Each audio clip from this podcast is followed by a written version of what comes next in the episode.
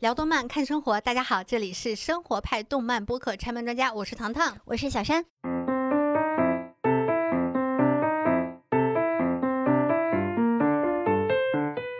今天我们要尝试在没有谷歌的前提之下，我们两个人要聊一个 很好笑、很飞的话题。而且这次聊的这部作品也是让我见识到了糖糖的另一面啊，是吗？这个作品就是《幸运星》。对。それぶりってことかいちょラッピングが制服ラフリってことない。ぶ頑張っちゃやっちゃったそんときゃちゃんリリースよ汗汗の谷間に足り之前小山在给我做介绍的时候啊，我能感觉到他可能对于我是否能 get 到这个作品里面所呈现出来的那些小小的中二感，他是有犹豫的。因为不是小小的，这个真的不是小小的。因为主要是我可能跟他在相处的层面上，从来没有透露出来我身上有这样子的信息。对，因为在我看来，糖糖真的是一个，他，毕竟最爱的是神灵呼吸嘛，就是正气凛然的那种。我们以前也做过两期聊金阿尼的，那个时候是和谷歌还有 DJ 一起聊。聊到幸运星的时候，DJ 就说啊，这是一个电波系的一个作品，也就是说，在宅里面有一撮人是能够 get 到他的，只有这一波人才能接收它的它的信号。对的，其他有很多的人，幸运星不一定是那个能打动他的。因为幸运星它其实就是由女高中生的日常聊天组成的，而且一集 它会切的挺碎的，就是你不知道，哎哎这儿怎么就转场了呢？然后就硬转，特别牛逼。但是我能干，哈哈，看这样干嘛好快乐。对，糖糖就是一边看一边在群里边跟我说，好可爱。我说，哎呀，震惊了。那先跟大家介绍一下这个作品啊，《幸运星》讲述的是喜欢动画与游戏，身为御宅族的。全此方是个女孩，生女当如全此方。是的，我觉得她是这个剧里面带给我惊喜最多的一个人。嗯，她是一个典型的萝莉身大叔星，哎，完美的概括了她书系少女。哎，这样的这样的人我们也是认识的，真的超萌啊！是的，我知道你在说谁。嗯。然后另外两个呢是双胞胎姐妹，然后一个叫做小静，一个叫做小思。他们两个人，你从发型和五官长相上是能 get 到他们作为异卵双胞胎的那个样子的。一个是眼角向上，一个是 puppy eyes，一个是长头发，一个是短头发。嗯，然后很可爱的两个人。还有一个是容貌端庄的天然系美女高粱美幸，她是一个大小姐，家里条件非常的好，还是个学霸。对，然后他说话一看就是受到了良好的教育，有他自己一套完整的说话体系，而且他非常的体贴，很会跟别人交流。有时候他甚至他跟人家客套都能客套很长时间，你觉得非常的体贴。你听他跟别人聊天，你就觉得哦，如果我拥有他的话术书的话，我就会走上人生巅峰了，我就会在一切的场合无往不利了。就是他能把废话说到让你觉得如此的悦耳，真的太不容易了。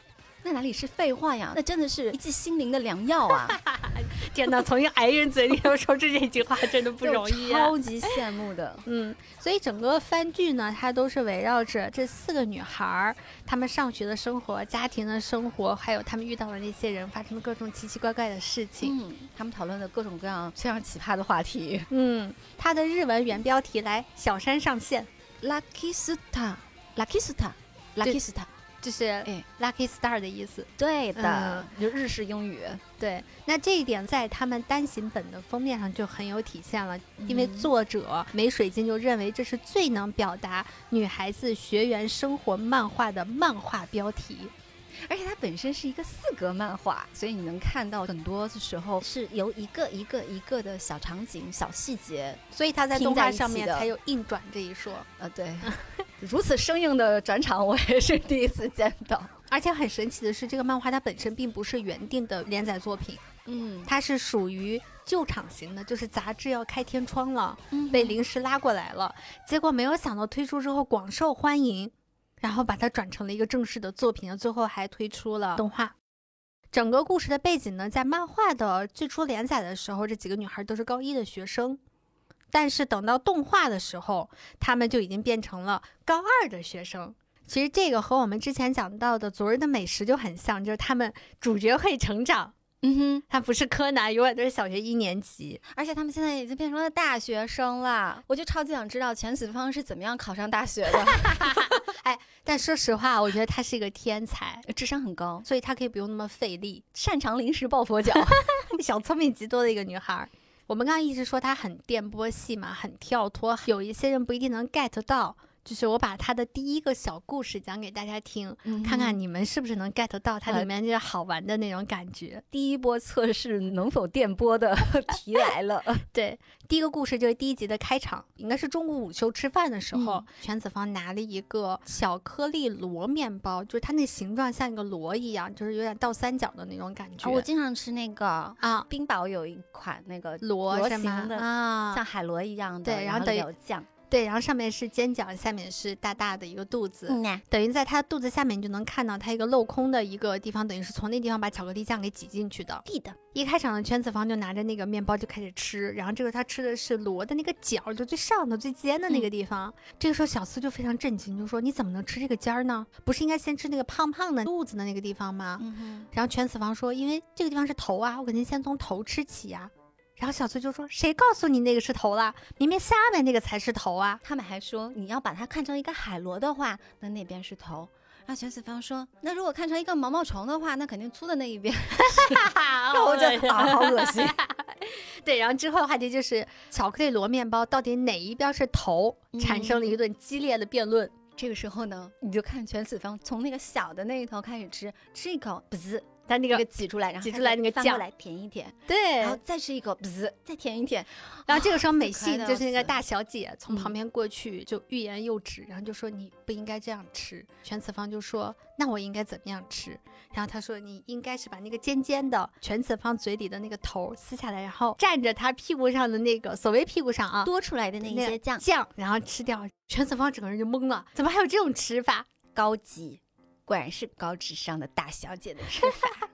如果你 get 不到这个点啊，我觉得下面说这个话题可能你就能 get 到了。围绕着这个吃东西的这个癖好，他们就展开了一系列相关话题的讨论。然后你怎么吃泡芙？这个时候美信就说啊，那把那个上面揭开，嗯，然后用它蘸这个酱，蘸蘸蘸，因为这样子每一口饼皮都可以跟那个奶油混合在一起。把上面吃完了以后呢，再一起吃下面，下面还是那个皮儿和那个酱在一起，它就可以每一口都吃到。那我可以把它同步换成了，就是你如何吃奥利奥。就我真的看到有很多人跟我的吃法不一样。嗯，你怎么吃？啊我是一定要先把中间那个夹心儿吃掉。哦，就我会单独吃夹心儿，啊，然后把剩下奥利奥扔到牛奶里头，然后泡软，然后拿那个勺子把它一块连牛奶带那个饼一块吃掉。会不会每个人都觉得自己的吃法是最常见的吃法？我觉得可能会，就是要不然怎么会有甜豆浆、咸豆浆、甜豆腐脑、咸豆腐脑、甜西红柿炒鸡蛋和咸西红柿炒鸡蛋的区别呢？啊，就是西红柿炒鸡蛋里边放不放糖？对，对吧？对我来说就是一定要放糖。我不做饭，我说不过你这一条，并且是糖要和酱油一起放，因为这样子它有一种红烧的味道。你知道吗？现在互联网上，如果你的作品很好，但是你没有火，下面的人就会说你怎么能没有火？来，我帮你。你是喜欢甜豆腐脑还是咸豆腐脑？是喜欢西红柿面加糖，还是喜欢西红柿炒鸡蛋不加糖？我们这个节目可能就要火了，因为你这个话题必须加糖，还要加酱油。欢迎那个大家在在评论区跟小山辩驳起来，也欢迎大家尝试一下我说的这种做法，他们两个混合在一起的那个红烧的那个味道，真的是美妙无比。你看，这个东西一旦换成我们日常生活当中经常会有的这种纷争，你一下就能 get 到他们为什么会对于一个巧克力螺面包到底是哪头是头，哪个是尾巴，然后怎么吃，他们会讲那么长时间，有那么多的话，嗯，就是每个人都会觉得自己那个方法是最好的。吃那个草莓蛋糕的时候怎么吃？是。他会测算这个草莓蛋糕，它的奶油还有中间大概是一个什么样的比例，尽量让每一口味道都差不多，嗯，而且能够分配到平均的比例吃进嘴里。我觉得好累哦，我就是那种随随便便就把它吃掉，但我一定会先吃奶油的那种。可能对我来说的话不累，它是一种下意识的行为。你从这个测算它里面获得的那种快感是会非常爽的。我吃饭的时候甚至会说几根蒜苔加一根肉丝，然后要配一口米饭。我从小就是要算好的。糖糖凝固了，我懵了。我我会算好，好奇特哦。所以我非常讨厌别人给我夹菜。因为它加进来的话，破坏我的你的这个算好的这个公式啊什么的。你是在做化学题吗？还有配比，受不了乱七八糟的吃。我当然可以接受别人那样吃了啊，但是你不要让我这样吃，我会崩溃。我只能夸你是一个营养均衡的好孩子。就大家不知道能不能通过这个小故事能够 get 到。然后我当时看到这一段之后，我就其实。我的所谓的另外一面，就是我有很多内心的这种小小的、看起来很不正经、很中二的这些东西，我是不会跟别人说的。嗯，我会自己脑内演很多场戏，嗯，全部把它演掉。但是我会跟富贵讲，我就会把这些东西讲给他听，或者我会告诉他我有什么什么样的选择。这就是我不会被人看到的那一面，因为我会觉得，如果我们俩的关系没有到达一定的程度的话，我跟你讲这些东西，我知道了，就很神奇。嗯，心碎了。关系没到，关系没到，立马翻面儿。就是你也不会跟我说你吃一口菜一口饭一个怎么怎么怎么样的一个配比吧？你刚才讲的这个，突然让我觉得看二次元作品对我来说一个特别舒服的一个地方啊，就是。嗯，你有时候会在日常生活中会觉得自己有一些小小的怪癖啊什么的，身边的人他会用一种奇怪的眼神来看你，是就会觉得哎怎么这样子啊，什么这样子啊？嗯，但是你看动画作品的时候，你有时候会在里面看到啊和我自己一样的人。但是他会被别人当做他身上有萌属性啊，就像是全此方就认为美性是一个特别萌的，全身都是萌点。他们彼此之间都觉得很萌吧？对，就这些小怪癖，你要在现实生活当中说出来，别人会觉得你神经病，甚至说你没有勇气跟别人分享，我就没有勇气啊。对，所以你这有见到这一面，就我就会觉得我要跟你说这些就很奇怪呀。对。所以这一期呢，我并不是说只是单想聊这些好玩的剧情，嗯，我觉得它是真的说出来我在现实生活当中非常多的内心的这些小剧场。对，嗯，那我们今天我们就做了几个抽签儿，我们随便写了八个问题，这些问题它有的是来源于剧情的，有的不是，嗯，因为这个作品它的时间背景不是十七岁的高中生嘛，嗯，那我们就把时间拉回到我们的学生时代。然后去聊一些在那个年代下你听起来就很合理的一些中二的小剧场的脑补的故事。好嘞。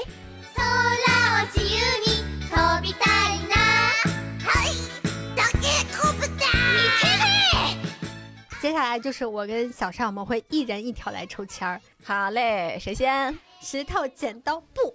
哎，我赢了。哎，小尚，我是第一个吗？对。呃，对对对，这个吧，这个吧。你抄作业被老师发现过吗？或者是你先玩还是先做作业？被发现过呀，怎么能没有发现过？哦，我发现过，是因为当时我们以为的那个学霸，嗯，他把一个步骤给省略了，然后我们所有 瞅他的人 都把那个步骤省略了，而老师非常清楚的知道学霸省略，是因为学霸已经在脑内把那个步骤走过了。你们。我们这些学渣，我们学渣是没有 get 到还有这么一步，因为那一步很关键。就是然后完了我们就罚站的话，按照自己正常的逻辑推理，他是这一步是跳不过去的步骤的。对。然后那一天我们就一堆人站在讲台上罚站，你知道吗？特别好笑。抄作业这块是发生在他们的暑假，嗯，应该是在第三集的时候，他们的那个非常认真的学霸，就是双胞胎的姐姐小静，小静，她从暑假一开始就做好了自己的完整的规划，每一天做什么作业，什么时候做作业，什么时候玩儿。然后他的妹妹就在分两批嘛，他这边快快快写作业，然后做家务，然后妹妹在这边快快快睡觉。对，然后他就还给他的好朋友美信和全子方打电话，就说你们要写作业怎么怎么怎么样。然后他们每个人都做了很好的计划，就等到开学的前两天，每个人都抱着作业本来找。我觉得李信是不会抄作业的，但他来了，想跟朋友聚会嘛，有可能。他们就说作业借我抄一下，就非常的直接。在整个那个剧情里面，我觉得这段小山应该有强烈的共鸣感吧？我共鸣谁啊？你共鸣那个没有写作业，就还有暑假两天的时候。对，我这个一把年纪了还在重演上学时候补暑假作业的噩梦，只不过这次是换做我帮小朋友来补暑假作业，所以就很崩溃。对，因为当时我们其实工作特别忙，嗯，我在微信里面跟糖糖说：“我他妈现在要崩溃了，我要发疯了，我现在没有时间工作。”他问我怎么了，我说我在补暑假作业。我当时听了都惊呆了，你知道吗？怎么还会有这个选项？所以你自己是没有这种情况的吗？抄作业或者说没有写作业被老师发现的？我想想，我小时候有一段叛逆期，跟个疯批一样的，整整一个学期的时间，我一天作业都没有写过。就不知道为什么，就是不想写，家长也不知道，就因为我也不太出门嘛，我可能就在那网上看书啊、看漫画啊什么的，不写作业。到第二天早上开始，到学校里面花式给老师编各种各样的。理由是吧？对，就甚至感觉你全此方上线了。有作业丢了呀，或者说是真的有说过那种什么书书包被狗咬，不要做，各种好笑。就是你也不知道为什么那个狗啥都不抢，就抢你的作业。我们有 同学跟老师编的理由是说书包丢在公交车上了，被别的班的小朋友把这个作业给捡走了。嗯，但是因为那小时候成绩还挺好的，老师就属于睁只眼闭只眼啊，也不太跟我太计较。你知道我看那个剧的时候，我特别有共情的一个点是，它里面忘了是谁，他当时做了一个特别详细的计划表，还有五天，我还有多少作业没有写？小四，小四吧，双胞胎的妹妹，她每天应该比如说补四个半小时还是五个半小时，就可以每天都在做平均 的除法，结果五天平均完没有写。四天平均完没有写，三天平均完没有写，两天的时候姐姐借我抄一下作业，简直就是我本人。直到现在，我工作当中还会出现这种问题，就会自己算这个测算这个工作量或者学习的作业量，测算完之后自己给自己建了个计划表，那计划表就扔一边去了。啊！天哪，我一直以你为榜样的。我真的一直以你为榜样。我每次想那个拖延的时候，我就说啊，糖糖，糖糖是一个这么有计划的一个人，他一定能够把每天的工作安排的很好。所以我说我有很多你不知道的另外一面。我还有一个跟他们很像的点，晚上本来想写作业，后来娱乐或者干别的事情，完了之后说，哎呀。该睡美容觉了，我也不知道为什么小小年纪我会有个概念，必须得十点前睡觉。然后完了，我每天是啊，那早上起来再补吧，然后给自己设一个闹钟，比如说早上四点钟起来补作业，我没有一次是起来过的，我现在还这样呢。真的，我又傻在这儿了。我现在，我现在还这样，还特别心疼自己，让给自己点个好吃的犒劳一下。对我，我我太累了，我要睡。然后我会定三点的闹钟，就是对自己心里面有约束，就是我就会不停的往后调。我也会，每一次调半个小时，调调调调调，然后干到十点再起来。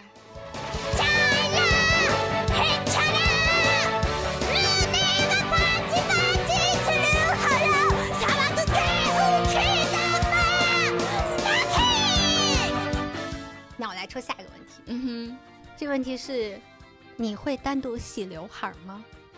跟大家讲一下这个背景啊，我不知道现在听我们这个节目的有多少还在跟我们当初一样，就是大家都知道，就是九零后、八零末，就是我们这一波，其实是经历过一段时间的杀马特风格的。我们没有人留着那个发型，我们没有那么炸的，因为学校教导主任他会查。但是女生她，因为那个时候你要天天穿校服，校服又很丑。我们学校好在还不要求发型，西安市有的学校它是要求发型都长得一样的，因为我们那个时候校服就是运动服嘛，所以大家肯定是希望能够在千篇一律上面能够有自己一点特色。你不能染发，不能披发的情况之下，简简单单的倒腾一下发型，能让自己美一点。青春期的孩子哪有不爱美的？嗯，然后我们就会剪厚厚的刘海，然后两边还有两绺掉下来。须子，对，然后每天每天进校门的时候会拿那个笔帽把自己刘海卡起来，做早操时候会拿笔帽卡起来，因为教导主任会巡查，把你的两边刘海也得卡起来，因为他会看你，他会觉得你这个东西掉下来了，不行，感觉分分钟就要去拍证件照了。对，露额头，露耳朵。青春期的时候你又很容易心怀懵懂，你又会很在乎自己的仪表，所以那个时候你头发。可能你学习很忙，你不能像现在一样天天都洗头发，但是刘海它会油的很快。然后我们那个时候就会流行，就每天中午回家自己单独洗刘海儿，所以等到下午你在上学时候特别好笑，就刘海特别蓬松，特别好看。你看这个油，这个头，就是油油的那种的。就是希望能够在自己最美的那个年华，能够让自己在这种高压的学习之下，能够有一些美感。好像确实有，因为扎马尾，马尾是用来掩盖油头这件事情的，对对，遮丑的。但是刘海一定是那种松软的、蓬蓬的，然后永远是很干干净净的。嗯，我上中学的时候一直都是短发的，就跟男生差不多。嗯，因为那个时候好像性别认知没有说是特别的偏向女性。嗯，我每天中午。一定会去那个学校水房，夏天的时候去洗头。你是图凉快还是图好看？我一短发，你说再好看我也好看不到哪儿去。还是图凉快本身，就觉得哎，一下子又干净了很多。我是那种出门可以不洗脸，到现在还是这样。我出门可以不洗脸，可以不化妆，什么都不干。但是我头发绝对不可以油。我哪天戴帽子，就一定是我头发油。啊，那我大概 get 到有哪些时候是头发油的了。对，但是你前一天晚上洗了头发以后，你第二天短发嘛，你睡一觉以后，它就会歪七扭八的变形，你就会觉得自己好丑啊。到了学校，第一件事情可能就是洗头。我后来上大学的时候，那时候哎，就是你差不多都说是十七岁，我早上依然是要洗头发的，冬天也要洗头发。有一次早上起晚了，我就洗了头发以后，我就往外冲。等我到了教室以后，我发现我的头发 结冰了。哎，我真想说这点，那你不知道结冰之后头发干的特别快吗？我只觉得头疼。我们也是上大学的时候有同学，嗯，他们是外地的嘛，要住校。因为本地的话，你只要不上课，你就可以回家，所以我就尽量回家洗澡。他们发明了一个方法，就是冬天洗完头发之后。就在外面稍微晾一下，等它结了冰碴子之后再回宿舍，这样你把冰碴子一梳，头发就基本半干了，是不是很震惊？我至今未敢尝试，我怕我生病。我就只记得那个时候，我在冬天的寒风中奔跑的时候，我就看见自己的头发啊，它本来出门的时候就是湿湿的、软软的，跑着跑着它就支棱起来了，再跑着跑着，哎，上面结白霜了。等到教室以后，上面就是冰碴子。哎，特别惨！你们的校服是好看的吗？就还还行吧。嗯，至少比我们的那个宽宽大大、一年四季都长一个样的运动服要好看。就你们会有，我不知道男生啊，就女生会有改校服的这种小心思吗？你们？因为我们那个时候是深蓝色的西装嘛，嗯，学校统一找的地方去加工的，但是做出来的效果你能想象吧？很丑，走线是歪的，它那个布料也不会对的那个经纬线，这中间一定有贪污受贿，肯定有。然后我妈一看说太丑了。绝对不能穿这个出去。然后她自己去那个咱那儿的文一路，就是买布料批发的那个地方，批了几米藏蓝色做西服的布，去找裁缝给我做了一身刚合身的。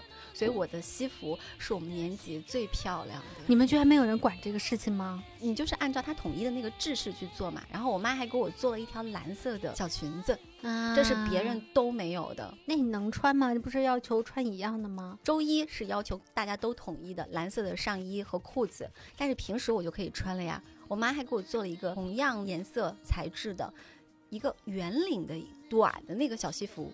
是不带扣子的那种，然后你就可以打小领结，好棒哦！那我妈是一个非常爱美的，就是很典型的一个上海女人 那种。就是我那个时候还没有发育出来这个概念，就是每天就是穿的干干净净、整整齐齐，觉得啊，真的很重要，自己就觉得很好了。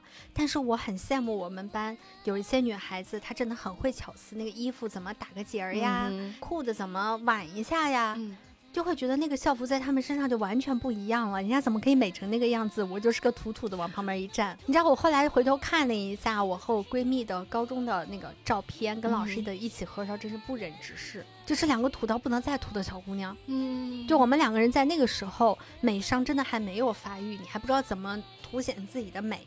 我们只能去做洗刘海这件事情。后来我就蛮能理解这种统一校服的这种好处了，是吗？对，因为这样子相当于拉平了所有人的这个。我能理解，嗯嗯。但咱们可以稍微美一点点，不用像我们当初那么丑。嗯嗯嗯嗯。我们刚刚讲的这一大段啊，其实对应的是他第三集里的一个小故事。嗯。他们就是在讨论，其实日本的校服已经很好看了。嗯但他们依然会去讨论说，怎么样可以有多种的穿校服的方式，它变得更好看。嗯，就很有意思，推荐大家看一下这一集。嗯，日本女生经常会改短裙子啊，对对对对对对对对对，其实都不一定是爱美之心，大家都会在成长的过程中想要确认自己是独一无二的存在。如果我跟别人全部都穿的一模一样，我的发型也一模一样，我不知道该怎么定位自己，对对对，因为正好青春期是在自我认知的成长期。我有时候的自信就是在我是独一无二的这种中间建立的。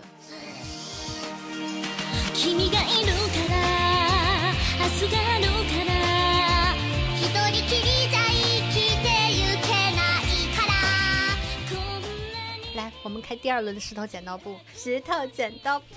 哎呀，我又赢了，又赢了，小山。什么时候买股票也有这运气？嗯，这个问题哎来啦，好吃的一般是最后一口吃，还是一开始就吃掉？哎，这个话题其实就是顺着我们刚刚讲的那个第一集，第一集的那个巧克力面包罗，嗯，他们就讨论了很多吃饭的小怪癖，嗯，好，这一点就是我跟小山完全不一样，哎。我就属于那种要把好吃的留在最后一口吃，就我觉得幸福感要用来收尾。吃完饭的之后的每一分每一秒都是快乐的，确实跟我特别特别不一样。因为我爸对我的评价从小就是好吃的吃到死，难吃的死不吃啊。比如说就要吃这么多东西嘛，如果说我把那些不是很好吃的东西放在最开始吃的话，我的肚子会被这些不是很好吃的东西填饱了。到了我要去享受特别好吃的东西的时候，我的饱腹感已经抵消了它的美味，所以我一定会把我最喜欢的那个东西放在第一个吃。我要在我最饿的时候吃到我最爱的东西，然后让这个就是双重的喜悦叠加在一起。我觉得这是我们两个人对待生活上很大的一点不同，其实就是，所以我攒不下钱。这个东西对我来说就是我。如果先吃了我很喜欢吃的东西，那么之后我可以心安理得的去吃那些我不是很喜欢吃的东西。我剩下了，我也不会有什么负担。我觉得 OK，我最满足的快乐我已经得到了。之后那些吃得完吃不完随缘吧。啊，那我 get 到了，为什么每一次我都会把饭吃完，然后但是你不会？朋友们，学习小山这样能瘦，因为我会把它留到最后一口，所以导致我所有的饭我必须全部吃完。而且你会有那种问题吗？比如说一碗饭，你每次都是吃到最后最后一口就是不想吃了。我完全不会，因为最后一口就是我最想吃的，我会觉得幸福感特别高的。就我会，比如说今天桌面上十个菜，我吃完之后，我一定会知道最我最喜欢吃的是哪一个菜，然后会把它夹到盘子里面，留到最后的时候去吃掉它。就我到现在其实吃饭的时候还是会总是剩一口。我一直就被我家里人骂，就说你就这么一口，你就不能把它吃完了吗？不能，因为我最喜欢吃的已经吃掉了。其实还有更深层次的原因，我后来才知道是怎么回事儿。就因为我小时候是一个吃饭困难户，就吃饭特别困难，所以老被骂。我吃饭的时候会觉得肚子疼嘛，然后家里人就不相信我肚子疼，我觉得可能是压力引起的，然后他们就会要求我吃完。慢慢的长大之后，这个东西就变成了一种反抗。嗯，你小时候我没有办法反抗你们，你们逼着我把所有饭吃完。那长大了以后，我能反抗的时候，这一口我就是不吃啊。你找到了你的原因，我并没有找到我的原因，就这样吧，我觉得很快乐就好。嗯嗯。其实，在第一集嘛，还讨论一个话题，我觉得很有意思啊，就是关于吃冰激凌的问题。他们说到吃甜筒冰激凌，嗯，因为那个甜筒有的时候它那个上面的冰激凌并不会完全在甜筒里面，嗯，所以他们会边吃边往进推。那个千禧饭会就是就是吃一口往里挤一挤，吃一口往里挤。哎，这真的很像他吃那个巧克力面包螺，吃一口甜甜，吃一口甜甜 那种感觉。所以你会怎么吃呢？你会那种觉得，如果冰淇淋没有办法跟脆皮融在一起，你会觉得很难受吗？嗯，你说的这个甜筒，它分不同的情况。就比如说，我很喜欢吃可爱多的那个甜筒，因为它的那个脆皮就有点像小时候的那个鸡蛋的那个，就是在那个铁的那个夹啊，我知道，知道，烙的卷起来的那个，像一卷蛋卷。对，那个很好吃的蛋卷，我会单吃。但是如果说是比如说肯德基啊、麦当劳啊，它的那种小甜筒，嗯，下面那个不好吃，我就把冰淇淋吃完了以后，把那个呃扔掉。嗯，是不是有点宣扬浪费食物的理念了？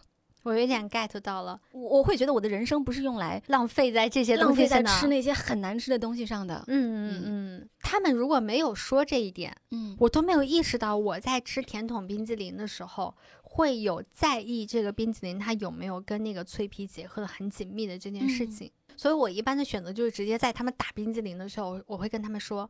在里面多挤一点，嗯，直接在源头把这问题解决了。明白了，就我也自己就省掉了像全子方一样，我手头往里面挤。因为我觉得那个东西很容易自己怼自己一脸啊，尤其是吃到有一点融化的时候，你一推它可能滋啊流出来了。是，所以但其实现在的甜筒它一般做的都比较好的，就是下面能打得很实了。嗯，如果你再跟别人说一下的话，他会很在意这一点，他就会在下面给你挤很多。嗯嗯，我觉得这就是这个剧的特别神奇的地方，就他怎么能够把自己心中那些你根本自己都没有 get 到那些小点给你说到那么清楚。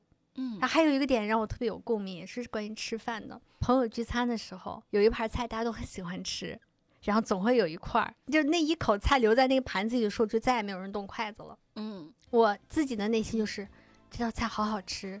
我好喜欢吃，但是如果我在所有人都不吃的情况下，我吃掉它，就会显得我这人非常的贪吃和没有礼貌。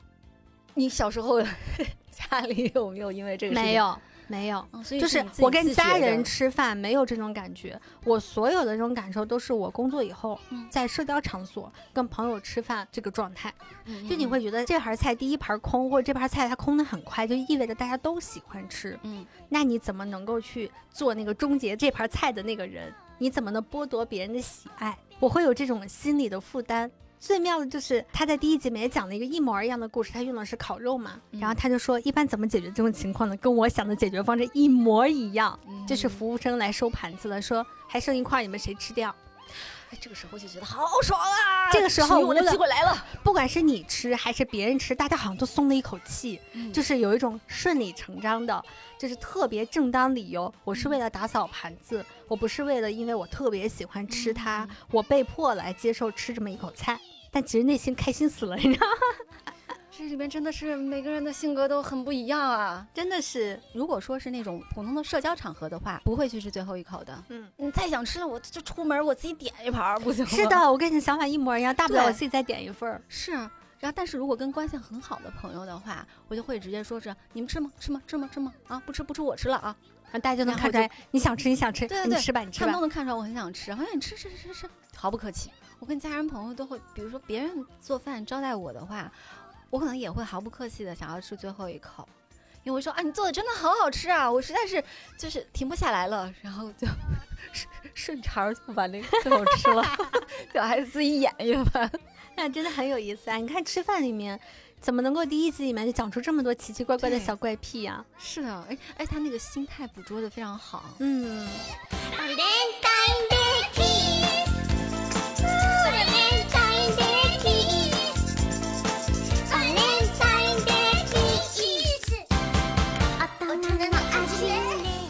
那下一个签该我抽了。嗯哼，这个问题也是我自己写的问题。嗯，不是剧情里的问题。嗯，上课时偷偷摸摸干过的事情有哪些？那可多了。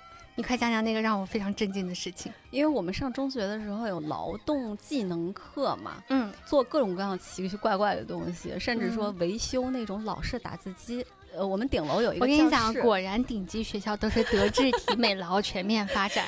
就关键是那个东西已经被淘汰了，我就不知道为什么还要教你怎么换色带啊什么的。你知道平平凡凡的学渣学校们就不存在这个问题。非常令我震惊的，我们美术老师来带这个课，他让我们用三合板，然后拿那个美工的裁纸刀刻三合板。把那中间挖空，然后底下有一个板儿是完整的，然后前面中间要掏一个洞，然后做相框，你能信吗？你知道多难吗？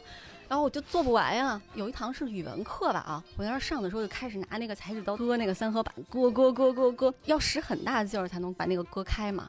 然后我就割割割割割割割，歘。然后那个刀就插进了我的手指，我，然后当时就是那个血就顺着这个手指开始往下流，因为割的是食指，嗯然后我就看那个血顺着我的四根手指就刷刷刷刷往下流，就真的是插进去。我把那刀拔出来以后，到现在我手上还有一个那个疤，好牛啊！哎，所以你当时是直接去包扎了吗？你还不敢说呀？就是赶紧的问周边的同学要卫生纸，先把那个手卷起来，不能让老师发现我在那儿上课，在那儿补劳动作业呀。我们是劳动课占据了，就是正常的上课。我们还教织毛衣，就是当然不是织那种就是完整的毛衣啊，就要学那个平针啊什么的。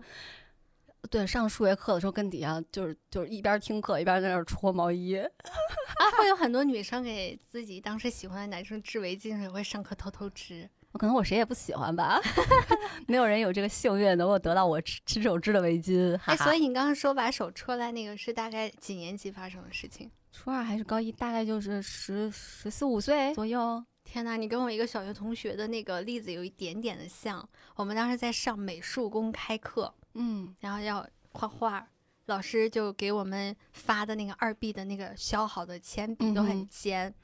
我那个同桌是个男孩子，他就上课你知道吗？就男生那个手就不停，唰唰唰唰唰唰唰。然后你会听见啊一声小小的一声，你回头一看，整个笔插进了自己的手掌。然后完了我就说给他把拔出来，然后他拔的那个方向拔错了，他是往上一撅。那个撅断了，那个笔尖儿就整个的插进了他的手掌的笔，然后完了之后我说你别动了。等到下课，因为那是个公开课，后面坐的全是市里省里的领导，你还得你还得坐的端端正正的，你还不敢乱动，你知道吗？后来下课咱们找老师，然后那个男生在旁边，他想把那挤出来，嗯，叫他使劲挤呀挤挤呀挤呀，就反正就在手掌的右下方那个角上，结果最后一下挤到了这个食指的下面啊，就它越挤越里头，我在旁边看着，然后那时候上小学，对我内心是个多么大的摧残。真的很害怕，我脑当时就已经知道什么败血症，虽然你并不知道这个病到底是怎么回事儿，但你知道这种病会死人。嗯。我当时就满脑子都是我的同学要命不久矣了，你知道吗？传 说就是有这种东西，比如针啊什么的扎在扎在那个身体里面，如果它留在里面的话，传说它会顺着您的血液流的方向流流流流到你的心脏，等流到你的心脏的时候你就死啦。对，反正就是你你就有一种感觉，就是你同桌马上就要命不久矣了。就那一节课上的我就多么揪心嘛，就啊为什么我都因为。那个时候其实对死亡是没有概念的，然后就觉得啊，这个同桌且做且珍惜吧。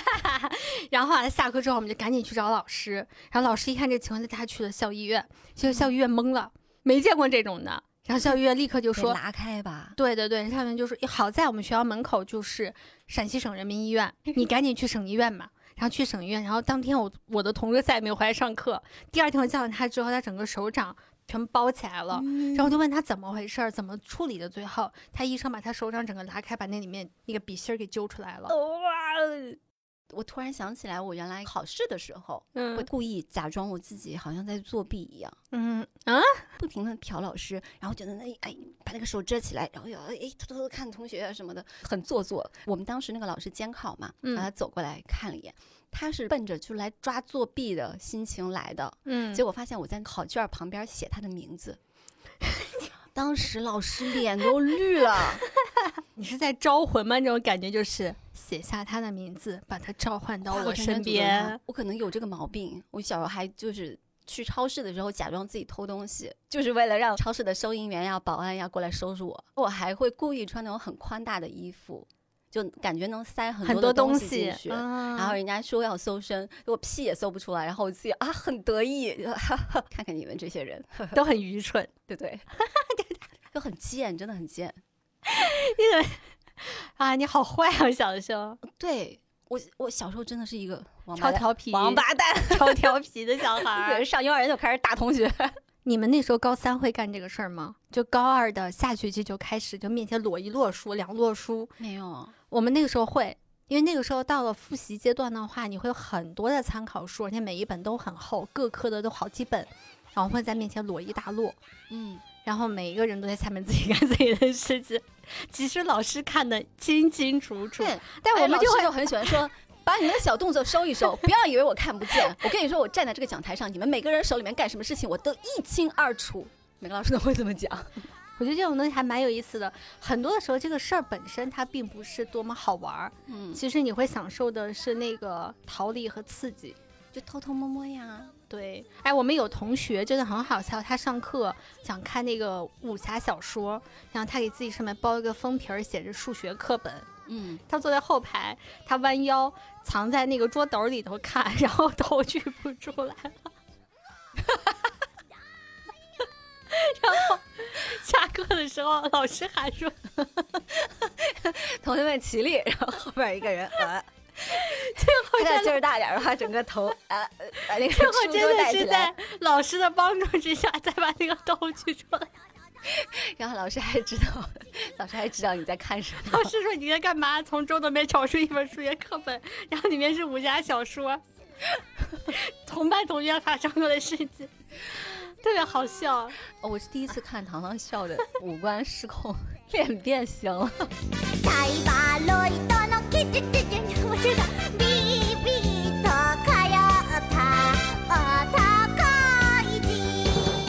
我们进行下一轮的石头剪刀布。哎，我怎么老赢？我赢不了赢一次，好烦啊！这个运气要给我买基金。最厉害的收藏是什么？啊，这个其实对应在了幸运星的第三集。还有人记得 我们在聊这个动漫吗？有名的，买什么东西都要买三份。对，一份是自己欣赏，一份是收藏，还有一份是用来宣传。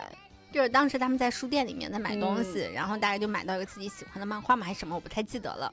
玄子方跟小静说：“你要买三份。”小静就懵了，为什么要买三份？然后就是刚刚小善说的那一段。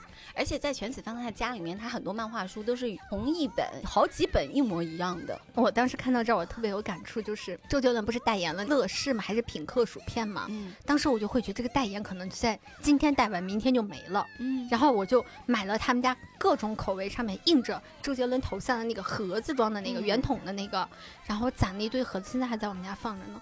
我房子有六个抽屉，你拉开里面，柯南、周杰伦。全部都是他们各种各样的周边卡片、磁带、漫画书，就不是那种正经的柯南的单行本，不是，都是各种各样的奇奇怪怪的杂志上面登载的这些东西。哦，就我有好多好多这样子的东西。然后我把我那个床的床垫掀开，底下大概压了一百多张周杰伦和柯南的那个海报吧。就那个时代，你会觉得这些东西很难获得。那时候还不是网络时代嘛？哎，你说的这个，我突然想起来，咱俩刚刚做同事的时候，让我觉得非常的震惊。就是李现当时代言了一款，哎，我也非常喜欢喝那个品牌的果汁。对，我就很早以前就喜欢李现嘛。我一个朋友刚好知道这件事情，他还参与了那个《亲爱的热爱的》那个剧，嗯，他是执行制片人之一还是制片人之一啊？然后他知道我非常的喜欢李现，我每年都会在朋友圈里面，在李现完全看不到的情况下祝他生日快。快乐，然后给他送一些祝福。我每年一月十八号都会送周杰伦祝福。然后他就说：“我给你寄一套果汁，有李现在标签上面的。”嗯嗯嗯。那个时候还没有上市呢，然后他就给我寄了一套，我超开心，我就把它在我的办公桌里面摆了一排，然后我就天天欣赏。我那时候糖糖刚来公司的时候，我就发现他把这个贴纸贴在他笔记本的那个盒子上，我当时就觉得啊，这个女人是来跟我抢男人的吗？我跟你讲，就为啥我看到这一段我那么有感触，是因为原来我干过一件事，就是买过一个杂志叫《当代歌坛》。哎呀，知道知道。然后因为里面有很多周杰伦的内容，因为正好那我买的时候都是周杰伦大火的时候，本世纪初开始嘛，他差不多是零零年、零一年开始进来的嘛。然后我会把他所有的相关的东西全部剪下来，做成贴本。现在这贴本在我们家还有两大厚本子，那些书一直我从小学一直攒到高二，应该是你想得多厚一大堆。在高二的时候，我终于发现当代歌坛上面给我的信息不能再满足我了，而且那个时候其实有更多的网络信息可以进来了。然后我有一天，我就是花了大概两到三天的时间，我每天会拎一袋子去学校，你得偷偷摸摸带去，因为学校老师看到你带这些书进来会说你。大家在体育课时候做完基础运动之后，你可以自由活动了嘛？嗯，然后我就会提前把那些带来的杂志在上体育课之前把它放在我的桌子上。嗯，然后我们班的那些我打好招呼的朋友，他们会在体育课自由活动时候偷偷的回到教室里头。嗯，大家把那一沓就瓜分了，你还分享呢？局气！因为那些东西除了周杰伦以外，其实对我来说没有价值。我把所有周杰伦的东西全部剪下来了。哦哦哦哦，分享别人的？当然啦啊，就那些东西放在我那也是占地儿啊。然后后来是前几年，不是周杰伦有个什么黄昏打头嘛什么的，就是哎呀，不太记得那名称了，就是一帮夕阳粉丝。那时候正好我在西安，嗯，我就去把我们家所有的磁带和周杰伦的 CD 全摆出来，放在地上，就是桌上完全放不下。嗯，还有海报，还有他的那时候出的半岛铁盒的书，还有他的电影的那些画册什么的。现在回头去看，还是很开心。我回头我会让我妈拍点 照片，因为我现在人不在家嘛，让我妈拍点照片给大家看看，就当年我攒了多少。就最开始的时候，那时候下一首歌不是还很费劲嘛，所以那时候你就会觉得视频特别的珍贵。我的最古老有一块已经打不开的硬盘里头，很遗憾，就我还拿去维修了，人家说修不了，因为这硬盘太老了，里面存满了我当时喜欢的各式各样，包括像周杰伦呐，像《仙剑奇侠传》呀，像柯南呀，《美少女战士》呀等等一系列的，还有包括小樱的各种各样的视频啊、资料啊什么的，你会觉得那些。包括有一些二创的歌曲，二创歌曲之后粉丝自己做的那个视频，还有包括像天涯当时有一个类似像播客的这样子的一些节目，它会是以视频的形式呈现，还有士兵突击的一些早期的采访视频，嗯，全部都在里头，然后后来就打不开了。那个时候你真的你完全想不到未来这些东西随随便便在网上一搜就是多如牛毛。但我觉得收藏那快乐是很好的，就是等周杰伦他不再出实体专辑，他的实体专辑变成了收藏品的时候，我就失去了买专辑的快乐。我记得那个时候买他专辑，就是你要攒很久的钱，虽然很便宜，那个专辑二十多块钱，嗯，你的生活费完全能够覆盖，但是你好像需要攒钱来购买这件事情，嗯，然后你就每年他会有一个什么专辑首发日，嗯，你就会等着那一天。下学第一件事就冲进唱片行里头去买他这张专辑，等到他开始出虚拟专辑的时候，你就会觉得无所谓了，随时你都能买得到。其实挺羡慕你这种状态的，我没有，EVA 不算吗？哦，EVA 算的，算的，算的。嗯，就是呃，对，大家都有自己的本命。EVA 是算的，那个时候 EVA 就是联名的那个巧克力嘛，真的买了很多。嗯，因为我喜欢那个铁盒，铁盒上有那个初号机。嗯。我就买了一大盒铁盒的，明日香的买了一整盒，然后其他的几款呢各买了一盒。明日香的那一盒我就给散掉了，请大家支持我们香香，因为就是这个巧克力所有的甜度，香香的这个是最合适的，然后就送给别人了 啊。比如说收藏 EVA 的剃须刀啊，根本用不上啊，就是为了宣传，我还给别人送过。所以你们有什么样子好玩的收藏品吗？会有这种关于收藏？品的故事吗？还留在家里的，嗯，就这种奇奇怪怪的收藏，也可以寄给我，太不要脸了。对，有 EVA 的周边可以寄给我，有柯南的可以给我，周杰伦我就不强求了。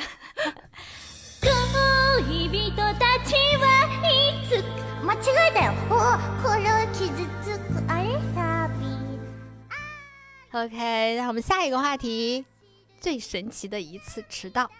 这其实我们先讲讲故事吧。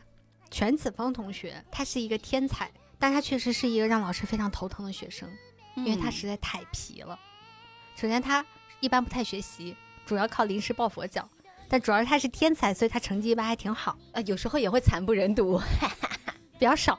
然后他每一天最喜欢干的事情呢，就是在上学前给老师打电话，开始编理由，说他今天这个，明天那个，然后就不去学校了。哎，这不是跟我那个不写作业一样？而且他编理由那个地方特别好笑，他经常会编一个，你一看，哎，就知道他是假的，他是哪个游戏里面的梗。对对对对对对，因为这个新月星里面，他就是充斥各种各样的梗。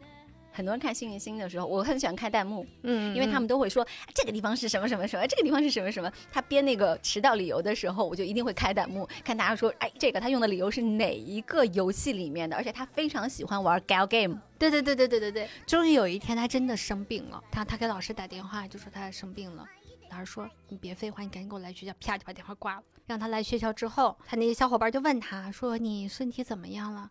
啊，我烧已经退了。没什么问题了，很好笑，就很像我们小的时候想要逃课呀，想要请假呀，想要搞迟到这些事情。我小时候装病从来没有成功过，因为我太爱生病了。所以，我妈已经非常的麻木了，对于我生病这件事情，她不是不关心我啊，她是在于学习和生病当中，她觉得两者是可以兼顾的。哇，我原来还有过那种在学校其实已经不太舒服了，眼睛啊什么的，然后我也打电话给他，我说不舒服，我想请假回家，你能帮我跟老师请个假吗？不行，忍着。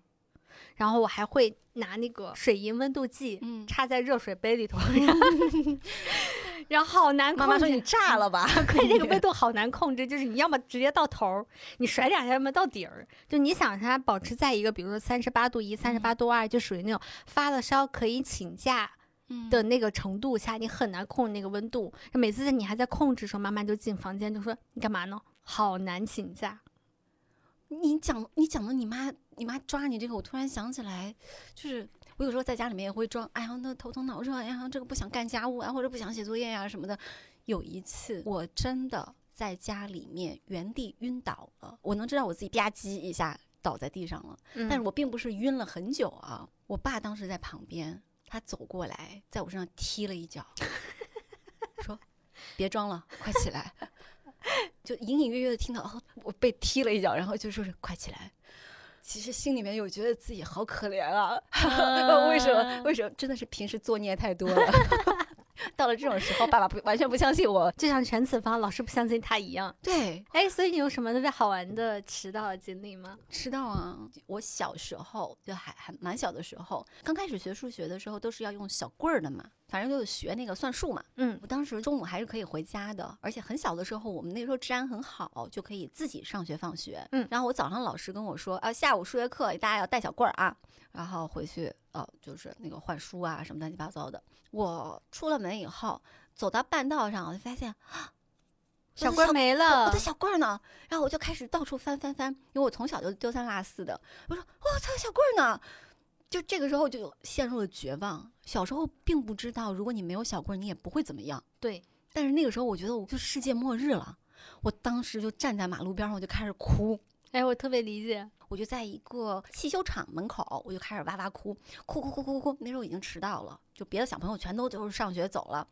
这时候那个汽修厂里边出来一个叔叔，就说：“哎，你怎么了呀？在这儿哭呢？我的数学课的小棍儿没带，你你回家取啊！”说：“我爸爸妈妈上班了，我没有钥匙，我进不去。”然后这个叔叔说：“哎呀，别哭了，别哭了。”然后就进去，让汽修厂里面所有的叔叔阿姨就陪我玩儿，就哄我高兴。所有的人都开始疯狂的吃冰棍儿，就为了给你攒小棍儿。对，夏天嘛，把他们那个冰柜里边存的冰棍儿啊，全都在那儿吃吃吃吃吃吃，最后给我攒了一把小棍儿，我就终于能够去上学了。但是到那儿呢，数学课结束了。关键是这个时候，我发现我的小棍儿在我书包的最前面那个兜儿妈妈给你装夹层里边儿，嗯，他装了，但是我没有找着。嗯，然后我那天还在那儿混了好几个冰棍儿，就我平时没有机会吃冰棍儿。在那天，我就是觉得达到了人生的巅峰，不仅有叔叔阿姨帮助我，我还吃到了冰棍儿，还能不止吃一根儿，好开心，牛逼！因祸得福。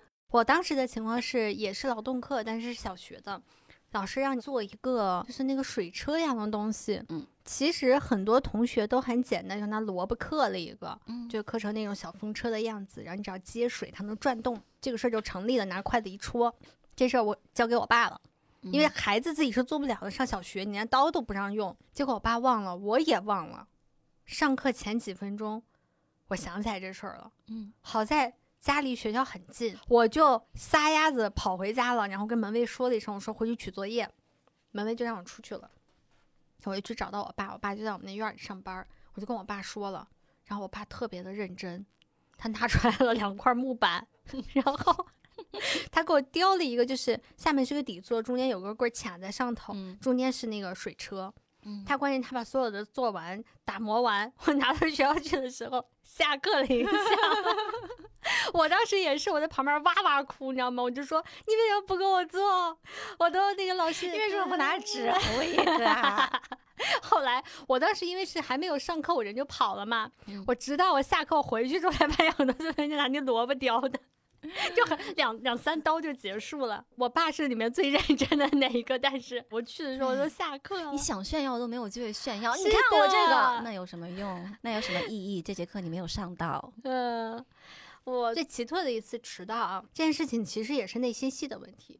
就有一年，我那个上初中，西安下大暴雪，然后我的那个学校离我们家不算太远，但它有个大概两三站、三四站的距离。嗯那天早上起来发现外面鹅毛大雪，路上全部结冰。我爸妈说，从安全起见，别骑车了，你就坐公交车去。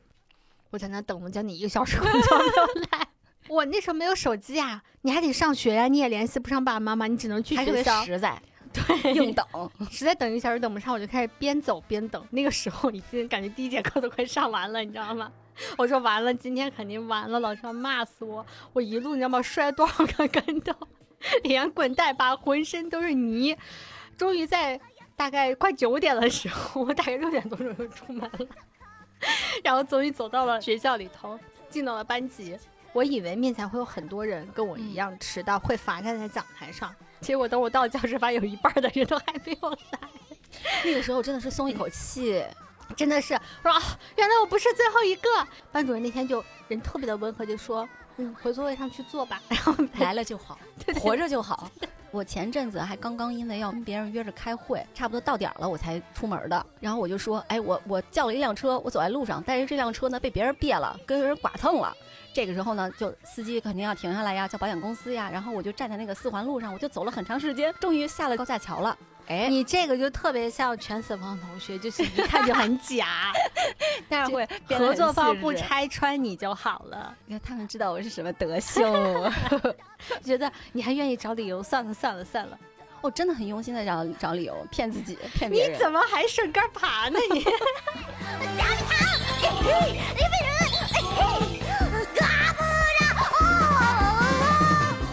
看 下一个话题吧，来，我不行，我要赢一次，来，石头剪刀布。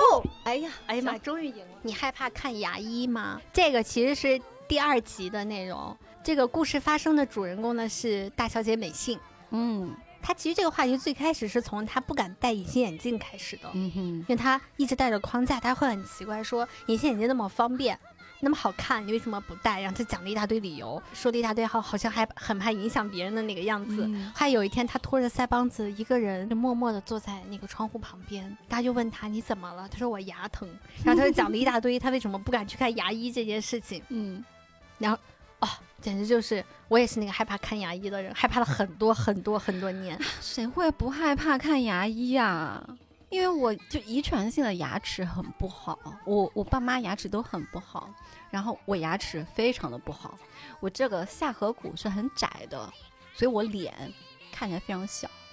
但是呢，它对于你的牙齿是非常不好的，它会导致我的牙齿就会长得很紧，很难清洁，蛀牙非常厉害。嗯，从小就蛀牙，而且就是先长牙再掉，就是得去拔。嗯，我小时候真的是牙医那边的常客。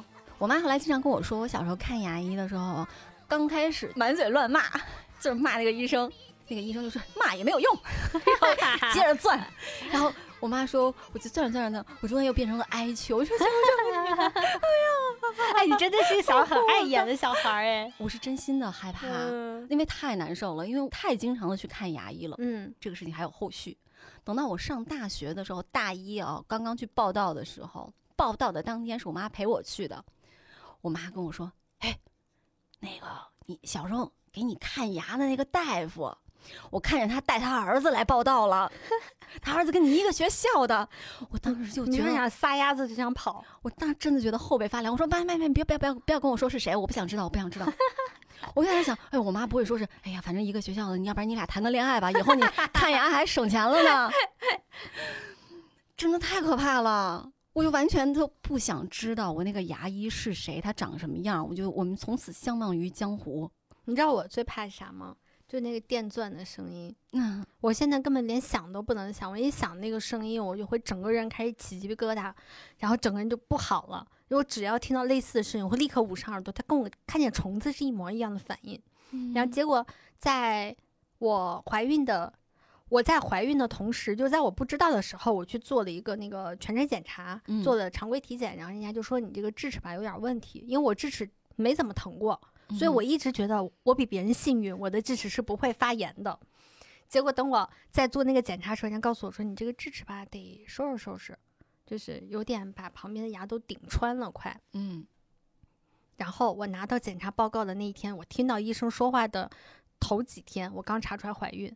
因为要打麻药，要做处理啊什么的，所以在这种情况下的话，就怀孕之后是不能治疗牙齿的。医生当时看我的眼神，那叫一个同情。医生就说：“你这个问题很容易被孕激素给激活，就你很容易牙疼。你都不知道听到他说这一句话的时候，我当时我整个人都快哭了。就我满脑子都是那种特别恐怖的治疗牙齿的那个场景，我就会觉得完了完了，我整个孕期我要面对这个问题，我要面对两个智齿要把我牙齿顶穿的场景。但好在我很幸运啊，就整个孕期平安度过。然后在今年年初的时候，我终于下定决心，我要把这两个智齿收拾了。天哪，你这还能下定这个决心呢？因为我知道它后面再疼会更难受。我觉得现在的牙科医院真的非常的人性化。就它不像小时候，就是因为你可能也小，不给你打麻药，就是生拔。现在就是打了麻药之后，你真的是感受不到太多的疼痛。像它有很多很减压的东西，什么减压的小球啊什么的，它会帮助你把那个害怕的情绪疏散掉。嗯，我就觉得好棒哦！小的时候如果是这样子的治疗场景的话，我可能不会那么害怕了。我给大家补充一下这个剧情的一些台词啊，你就能 get 到为什么我们觉得它是我们的嘴替。美信就说。我因为害怕牙医而躲着不敢去看，最近蛀牙越来越严重了。嗯，哎呀，是不是连甚至连喝水都觉得痛？是不是我们？这时候全子方同学就非常的欠儿，他在旁边问了一句：“但为什么就算觉得痛成这样，也不愿意去看牙医呢？”就是害怕。你有没有感觉被补了一刀？我觉得这是一句废话。我要是能去的话，我就早就去了。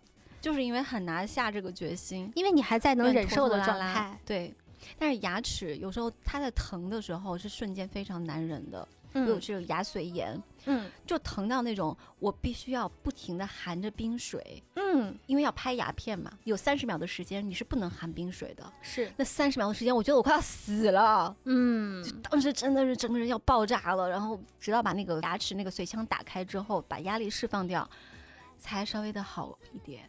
是，所以我只能去看私立医院，啊，因为我排不了公立医院，我都是那种拖拖拖拖到我就是急症爆发，立刻马上必须得现在就治，所以我有私立的牙科医院的那个医生的微信之类的，我就跟他说，此时此刻有哪一个院区可以有医生来看我这个问题，我现在就要去那里，他就会帮我紧急的安排。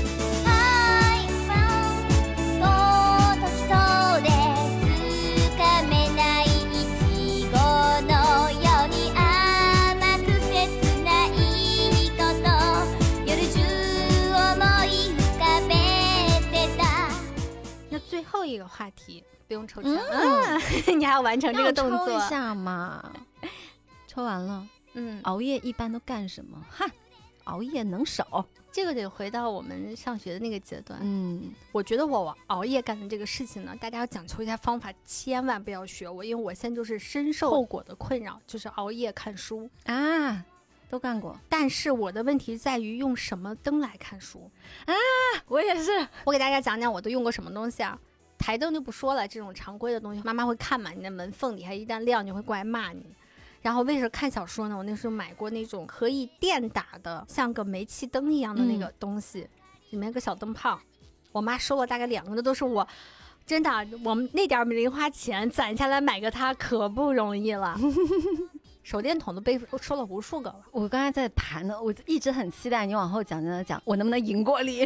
然后我还有一个东西叫做，就是那个演唱会的那个细细的那个荧光棒，我买了大概一大把。哦，其实我跟你讲，我们家是没有近视基因的，就我爸我妈眼睛都非常的好。嗯，然后我们家四个老人也非常的好，但我就近视的非常的快，而且我一上来就是那种没有办法被干预，当年叫做什么真性近视。嗯，和假性近视的区别嘛，就我是那种真的，我就是没有办法被干预的。当我知道这个事情有危害的时候，已经是我上高中的时候了，嗯，就已经很有危害了。然后，嗯，中间我一直戴的都是隐形。后来等到高中的时候，十八岁之后，你的眼球定型了，你就可以戴隐形眼镜了。那时候我就戴隐形，花了很多钱，戴的都是月抛。等到大学毕业的时候，我妈就觉得啊，你终于脱离学习环境了，可以不用天天盯着书了。真的没有想到，后来天天盯着电脑和手机。然后她又带我去做了还蛮贵的那个飞秒手术，就是做那个近视的那个手术。之后一直都很好，我的眼睛没有出过什么问题。直到二零一八年，就我一二年做的手术，一八年我的眼睛出的问题。当然，我眼睛出的问题跟手术没有任何关系。这个事情我已经。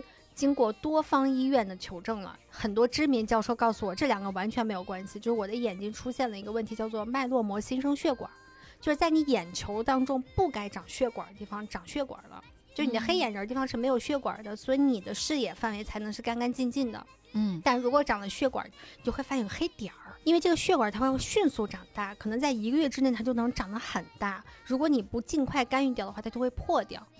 破掉的话，它就眼底就出血，你就很容易就瞎了，就很严重。当时出现这个症状之后，我还好，我在北京，这个就确诊很快，因为它属于一个算是小众的疾病吧，不是很好确诊，有相应的药物可以去解决这个问题。后来我有问过医生，说我为什么会得这个病，是不是跟我做过的这个飞秒手术有关系？我在朝阳医院和同仁医院都挂了很多教授的号，嗯。我都做了全面的身体体检来追查我的病因，最后告诉我就是很大概率上就是因为我的高度近视引起的。我在那个时候我才知道，我以为我做完了那个手术之后我就不是高度近视了，其实不是。近视眼的手术它改变的只是你的角膜，你里面的眼球发生了病变这件事情它是无法被改变的。也就是说，你虽然拥有了一个很不错的视力，在做完手术之后，但是你的眼球依然是一个生病的状态。嗯，而我得的这个病就是高度近视的易发病。你你那个时候有多高啊？我大概是做手术的时候，右眼加散光是九百多，然后左眼加散光是八百多。戴上眼镜的话，基本上就是那种啤酒瓶底儿那种效果了。对，就是转着圈儿。对对对对对，而且它还给我造成了一些困扰，就是我的。眼睛就我们家都是双眼皮大眼睛，就我小的时候眼睛已经够大啦。不是，我小时候眼睛会很好看，因为眼球没有外凸。嗯，戴框架眼镜最大的问题就是它会让你眼球外凸。嗯，到现在我自己再去看我和小时候的这个面部的这个对比啊，其实从眼睛上能看出来特别大的差异化。或它会让我觉得没有小时候好看，没有小时候五官更协调。扯远了，扯回来就是我小时候天天熬夜就是看小说，因为也没有别的事儿干。然后我甚至做过什么呢？大概就是《哈利波特》第五册，凤凰社那那一本不是很厚吗？嗯，我一个通宵把它刷完了，然后第二天早上去讲给我同学听。哎呀，你要是拿出这个精神头稍微放在学习上，你现在也是个学霸了。我现在也是清华北大了。那我听完了以后，就是你的经历真的是让人非常的唏嘘。就是熬夜可以，请不要用荧光棒来照明，大家就正常熬夜就好。我会提供一个更可怕的，嗯，就小时候你知道那大家弄随身听，嗯，就是磁带机啊、卡带卡带机啊、CD 机啊，你会用上面有一个小红灯。我操！我的房间是不能关门的。嗯，我爸妈是属于喜欢熬夜的那种，就是我小时候他们经常是熬夜跟朋友一块儿打牌啊什么的，就半夜带我出去吃烤肉的那种。就他俩都睡得比较晚，我我我就不能打灯啊，我就拿着那个呃随身听上面那个小灯，嗯，就指示灯，然后在那看书。你赢了，就是我刚才憋了半天，我就想，哎呀，我我能赢过糖糖吗？我能赢过糖糖吗？但是那你的眼睛还可以哎，就我五点，我的五点二一直保持到。很久很久很久，羡慕就你的视力一直很好。我现在就每一天都活在我的眼睛可能会随时出问题的这种恐惧当中。嗯，哎，那你有没有说偷偷给自己喜欢的男生打过电话，躲在被窝里头？没有，因为我不喜欢他们。闺蜜呢？哎，就是躲在被窝偷偷打电话这事儿，你有吗？没有，我现在晚上都不给人打电话。哦哦，忘了，我是个矮，忘了，对不起，我是个矮，哎，我没有打电话倾诉啊什么的这种诉求。我们那个时候啊，半夜跟朋友打电话，嗯，是一件非常流行的事情，证明你们两个人足够亲密。无论你这个通话对象是你的好朋友，还是说你喜欢的男生或怎么样，你们俩之间一定是有一些状况的，要不然谁神经病啊，大半夜给你打电话呀？我当时是我们家是子母机。我房子有一个特别可爱小老虎一样的那个子机，然后我就会给我的朋友打过去，因为他打我们家肯定就响了。他是个小灵通，然后我会拿我们家子机给他打过去。然后这个时候你知道最刺激的是什么吗？你要跟他聊天。还要小声，你说话声音在门口是听得一清二楚的。你再小的声音，爸妈也能听见，没有动静，你知道吧？那你会不会听到回声？有人在偷听？是的，啊，就是当时 我不仅要防我爸我妈在门口偷听，我还要防他们拿起主机偷听。他们只要那边我听到有奇怪的声音进来，嗯，我就会立刻挂电话，让他们听不见我们这边有声音。然后我跟我同学也有暗号，就是发现我们有声音的情况之下，会有什么奇怪声音进来，只要我不说话，他就不要说话，很刺激。就是我觉得偷偷打电话这件事情，并不是说只有上学的时候的小男生、小女生才会干，嗯，我奶奶单身了很多年之后，就是她遇到了一个很喜欢的爷爷，真的是爷爷。我都上高中了，有一段时间我就天天晚上听见我奶奶的房间里面。后来我就白天问我妈，我说你大晚上是干嘛呢？不睡觉？我妈说跟你一样呀，给那个爷爷打电话呀。就是少女怀春很可爱，你知道吗？特别有意思。我觉得偷偷打电话是啊，是真的那个时候的怀念。现在你根本不会有这种情况，好遗憾哦。你很遗憾吗？嗯，没有过这种想偷偷摸摸的给谁，因为我我我上大学才有喜欢的人哦，我根本就不需要去偷偷打电话，想打就打了啊，想见就见了啊，哎，所以就哎有点遗憾，主要是偷偷摸摸那一点没有，是吧？对。这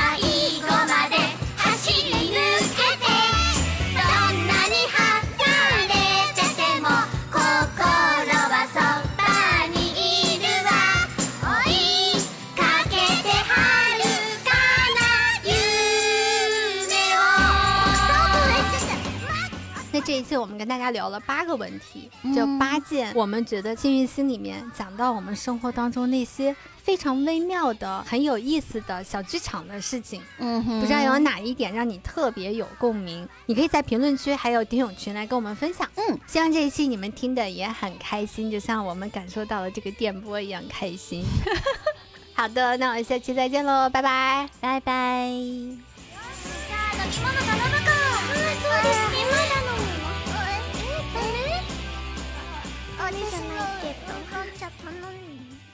いないんじゃない？